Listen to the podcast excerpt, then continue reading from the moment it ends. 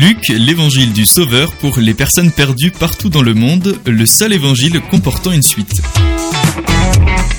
Presque tous les spécialistes reconnaissent aujourd'hui la concordance entre Luc et les actes. Par cela, nous ne voulons pas simplement dire que ces deux livres ont été écrits par le même auteur, bien que cela soit vrai, nous voulons également dire qu'il s'agit de deux volumes d'une même œuvre ayant en commun un objectif, un thème et une théologie.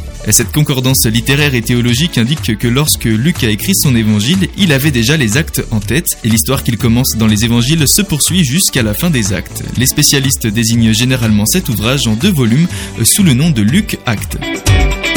Et la preuve de cette unité se trouve dans les premiers chapitres de l'Évangile. Dans Luc chapitre 2 verset 32, le vieux prophète Siméon prédit que Jésus n'apportera pas seulement la gloire à Israël, mais qu'il sera aussi une lumière pour la révélation des païens. Il s'agit là d'une allusion au livre d'Ésaïe chapitre 42 verset 6 et 49 verset 6 où l'on prédit que le serviteur Messie sera celui qui restaurera Israël et apportera le salut aux non-juifs. Bien que cette prophétie soit faite au début de l'Évangile de Luc, elle ne se réalise pas avant les actes des apôtres lorsqu'un grand nombre de païens embrassent la foi en Jésus.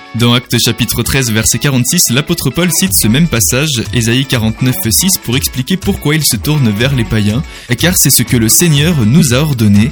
Je t'ai fait lumière pour les païens afin que tu apportes le salut jusqu'aux extrémités de la terre. Il semble probable que lorsque Luc a écrit les paroles de Siméon en Luc chapitre 2 verset 32, il anticipait déjà l'écriture de ces événements dans les actes.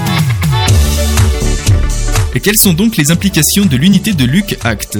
D'une part, en lisant l'évangile, nous devons garder un œil sur les événements à venir dans les actes.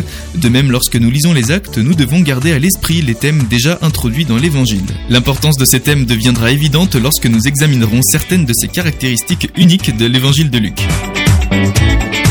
Pour découvrir la série de vidéos sur l'évangile de Luc et le livre des actes de Bible Project, rendez-vous sur bibleproject.com/français.